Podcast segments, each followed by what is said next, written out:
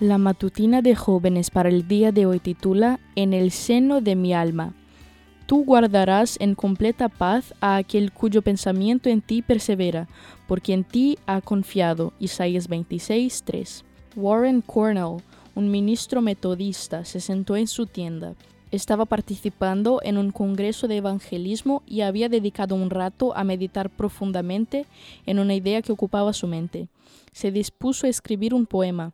Escribió las estrofas de este himno, se levantó y se fue.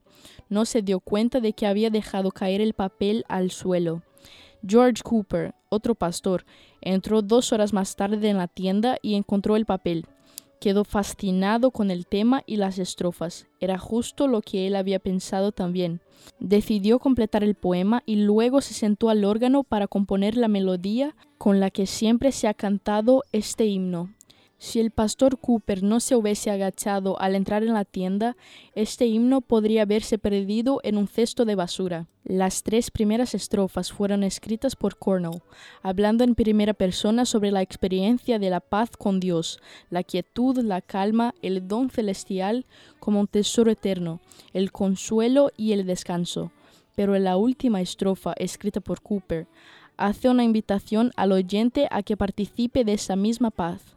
Uno de los primeros velorios en los que participé fue muy impactante. Además de ser una niña, no había estado tan expuesta a la muerte. El espectáculo era terrible. Una mujer lloraba los gritos y se aferraba al féretro. Todo era sombrío, silencioso y desolador pero los últimos velorios en los que he estado han sido dentro de una comunidad cristiana, donde la esperanza en la segunda venida hace que el tinte de estas tristes despedidas sea más un momento para reflexionar y agradecer que para perder el ánimo. En nuestros velorios hay cantos, luz, consuelo y apretones de mano y palmadas en la espalda a los familiares de personas que tuvieron una buena vida.